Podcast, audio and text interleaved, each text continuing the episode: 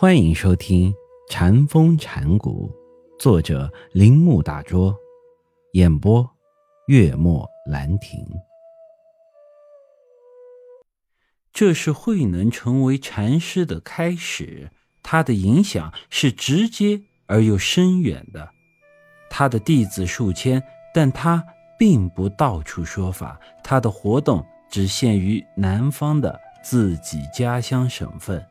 曹溪宝林寺是他的大本营。高宗皇帝知道了慧能继承了弘忍为禅教达摩的精神后嗣之后，派遣朝中的官吏带圣旨到慧能那儿，但是慧能不愿意进京，宁可留在山里。使者希望慧能指示禅礼，让他带回京城以供朝中学者。慧能便大致的说：“如果认为静坐观想是解脱的根本，那便是一个错误的想法。禅的真理从内自开，与禅定功夫毫无关系。因为我们从《金刚经》中得知，凡是想从坐卧之法去见如来的人，都是邪道，没有了解他的真正精神。如来。”之所以名为如来，是因为他无所从来，亦无所去，不生不灭，这就是禅。所以在禅中亦无所得，亦无所证。那么我们又何必盘腿静坐而行禅定呢？也许有人认为需要了悟来为迷者开导。但禅道是绝对的，在禅道中没有二法，没有对待。说到迷和悟、智慧和烦恼时，如果把它看作两个不能合一的分离之物，便不再是大乘见解。在大乘佛法中，一切二法都被排除，因为它不能代表究竟真理。万法皆为佛性之表现，处迷而不染，处悟中也不净。它超越一切范畴。如果你想看到你的本性，就要使你的心摆脱对待性的思想，那么就会见到自心是多么的清净，又多么的富有生命。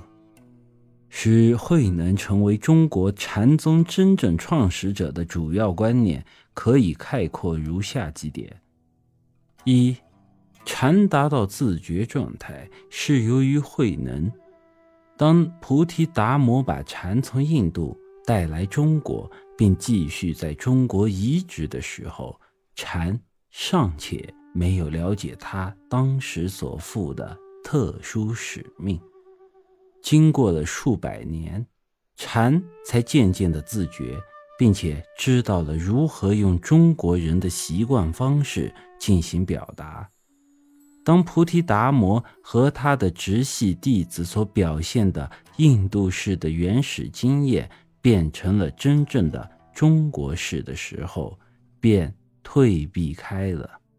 一旦这种改变和移植在慧能手上完成，他的弟子们就立刻开始继续完成他所有的含义，其结果是产生了我们今天所看到的禅宗。那么，慧能在那时又是怎样了解禅的呢？在慧能那里，禅是自见本性，这是禅学发展史上一句最为重要的话。现在禅也正是以这句话为中心而形成的。我们应该知道在什么地方着力，以及如何在心中表现它。以后禅学很快的进步。诚然，这句话出现在《传灯录》记载的菩提达摩的生活里，但是达摩的这段生活是。不能全部相信的。即使菩提达摩确实说过这句话，也并非把它看成与佛教其他宗源不同的禅的本质。但是慧能却完全理解他，并把他铭刻在听者的心中。他第一次为印宗法师开讲禅理时，下面的一段话非常的正确：我们只谈见性，而不谈禅定或解脱。我们看到了禅的要旨，所有他以后的说法都是这一观念的补充。